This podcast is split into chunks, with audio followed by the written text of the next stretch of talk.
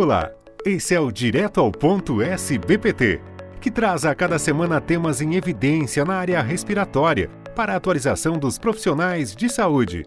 A Sociedade Brasileira de Pneumologia e Tisiologia conta com o apoio do Axê nesse projeto.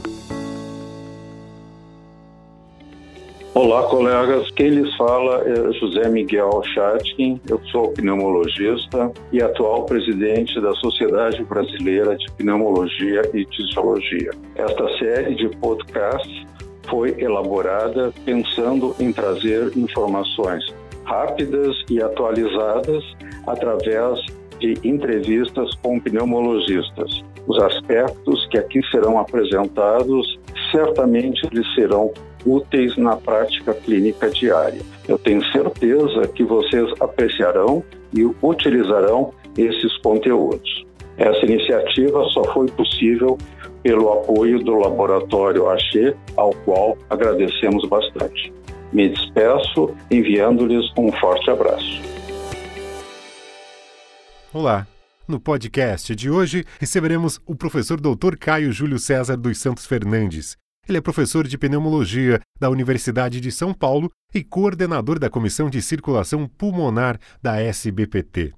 O tema de hoje será a anticoagulação em Covid-19. Bem-vindo, Dr. Caio. Olá, muito obrigado pelo convite.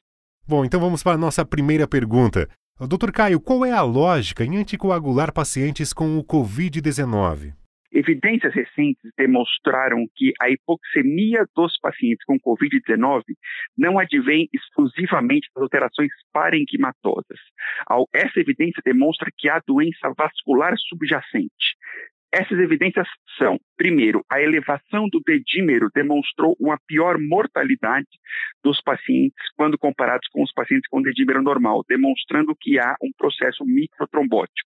Segunda evidência, estas microtromboses foram identificadas uh, na histologia dos pacientes com Covid-19, tanto no pulmão quanto em outros órgãos. E a terceira evidência, quando você avalia a complacência do pulmão dos pacientes com Covid-19 comparados com outras causas de síndrome de desconforto, essa complacência não é tão baixa.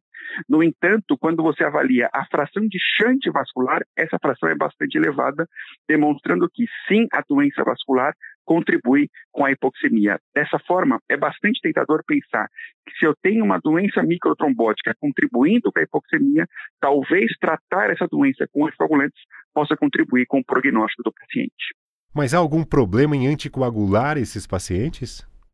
Qualquer paciente que será submetido à anticoagulação pode sofrer o principal efeito colateral deste tratamento, o sangramento esses pacientes não são diferentes.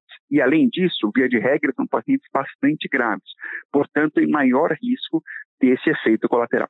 E para a gente finalizar, na prática, com a evidência atual, como se deve manejar essa anticoagulação? O primeiro nível, anticoagulação profilática, deve ser realizada para todos os pacientes internados por esta condição, sejam eles internados na enfermaria, sejam eles internados em UTI, com as doses convencionais. Um segundo nível de anticoagulação, anticoagulação terapêutica plena para os pacientes com COVID-19 e doença macrovascular identificada, TVP ou TEP. Esses pacientes devem seguir as doses recomendadas de consenso para outras situações. Há, ter há, um terceiro nível de anticoagulação, e esta é a grande dúvida: doses alternativas entre anticoagulação profilática e plena, para pacientes com doença microvascular, ou seja, não identificadas na tomografia ou no ultrassom, e dedímero elevado.